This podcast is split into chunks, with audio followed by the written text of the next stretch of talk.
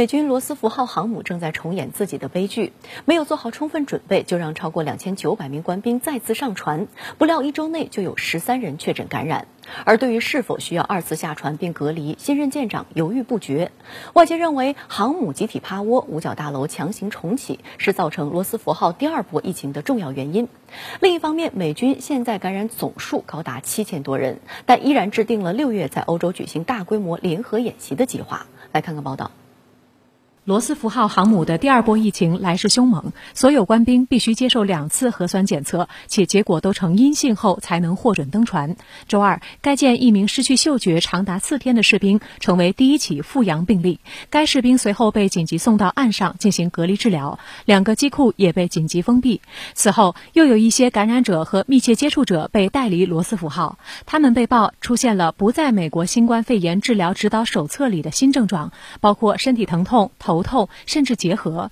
截至当地时间周六，已经有十三人确诊感染。随船军医恳求全体船员如实报告病情，暗示有人对新冠病毒掉以轻心。据美媒报道，这些再度染疫的舰员此前在结束隔离治疗前，需保持至少无症状三天以上，且两次核酸检测均为阴性。实际上，罗斯福号呢，呃，再度这个感染呢，它已经是这个必然的趋势。有这么多也阳性的这个。呃，带菌者呢？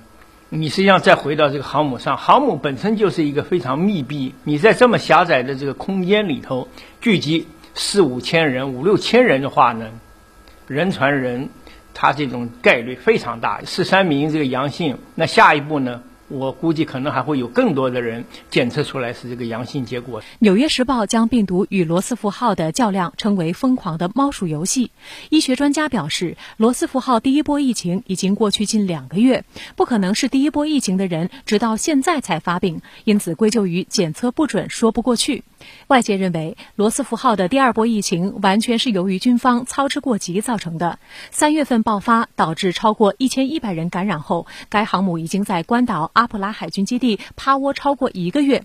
海军作战部长麦克吉尔戴上周声称，美军所有十一艘航母中已有六艘在海上执行任务，但美国媒体立即揭穿了他的文字游戏。事实上，只有杜鲁门号和艾森豪威尔号分别在美国东海岸和中东海湾地区执行。为期一个月的任务，其余四艘不过是在进行部署前的训练任务，并未投入实质执行。其他国家就看到你美国实际上你是很虚弱的，你这个所谓的这个呃航母这种巨大的威慑力，或者是挑衅其他国家的这种核心力量呢，实际上是按这种成语说弱不禁风的。在这种这个疫情打击下呢。它不是说你体积大、吨位大，你就可以威慑或者是挑衅其他国家。你到时候可能一旦中招，或者是第二次中招，这个可能爆发的面积也可能会更大。